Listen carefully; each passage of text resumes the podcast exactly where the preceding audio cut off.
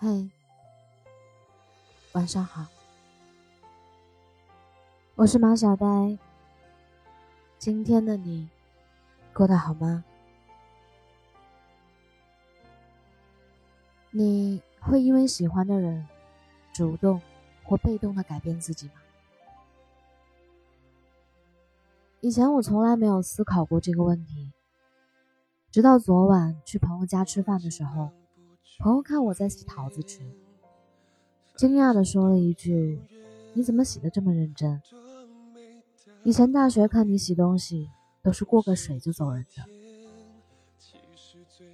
那一刻，我才忽然意识到，我从男朋友身上学到了很多，又或者说，被他改变了很多。以前我是一个不管洗什么东西都力求速度。不管它干不干净，而现在，凡是跟洗有关的事情，都是以干净为主。以前我是一个特别怕麻烦、从来不懂得省钱的人，如今想买什么东西都会先问一句：“最近有没有活动？”很多习惯都是跟他的相处过程当中逐渐被改变了，而这种改变。是我从来都没有真正意识过。跟朋友聊天的时候，他说：“发现你最近变得话好多，以前不是这个样子。”我听完以后，独自又在心底说了句：“又被传染。”然后赶紧闭上嘴巴。两个人在一起越久，被改变的东西就越多。在这个信息爆炸的年代里，我们每天接触到的各种信息都在告诉你：你要做自己，你要保持自我。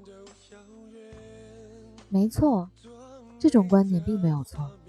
人绝对不能因为一段感情过分迷失自我，不然到头来你会搞得自己疲惫不堪。但是，做自己，并不代表着你不能因为对方改变一丝一毫。两个人相处的过程本来就是一个互相妥协与忍让、不断磨合的经过。我有一位大学同学，以前成天嘻嘻哈哈，喜欢到处玩耍，但直到认识了他女朋友以后，就改变了好多。他说：“我以前出门最讨厌的事情就是带伞，哪怕下雨被淋湿也不想撑伞。”而对方恰好是一个做什么事都会预防万一、生活安排的井井有条的人。久而久之，他也变成了一个喜欢预防万一的人。他说：“我现在每次出去，在家门即将关上的那一刻，都会想一下要不要带一把伞，不然等下突然下雨了。”喜欢一个人最大的幸福。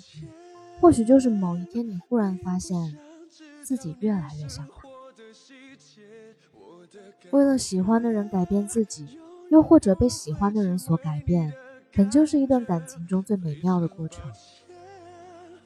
只是这种改变必须是朝着好的方向发展，而不能是沿着坏的地方变化。前两天在朋友圈里看到一位高中很要好的同学结婚了。照片上的他笑得格外灿烂。他在朋友圈里写了一大段话，大意就是说自己以前是一个从来不懂得生活，只知道埋头工作学习的人。后来认识了他的另一半，开始发现，原来这个世界上有那么多好玩的东西。喜欢一个人，跟着他一起慢慢变好。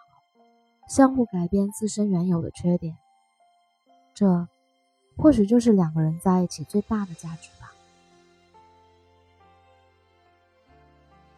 改变是为了你自己变得更好，同时也是为了两个人能更加舒服的相处下去。在一段感情当中，你要学会做自己，也要懂得从对方身上学到好的一面。很多时候，我们在感情中谈到“改变”这个词的时候，都带着不那么美好的感觉。好像一听到为了某个人改变这种说法，就猜想到事情要变糟糕了。但其实改变并没有想象中的那么糟糕。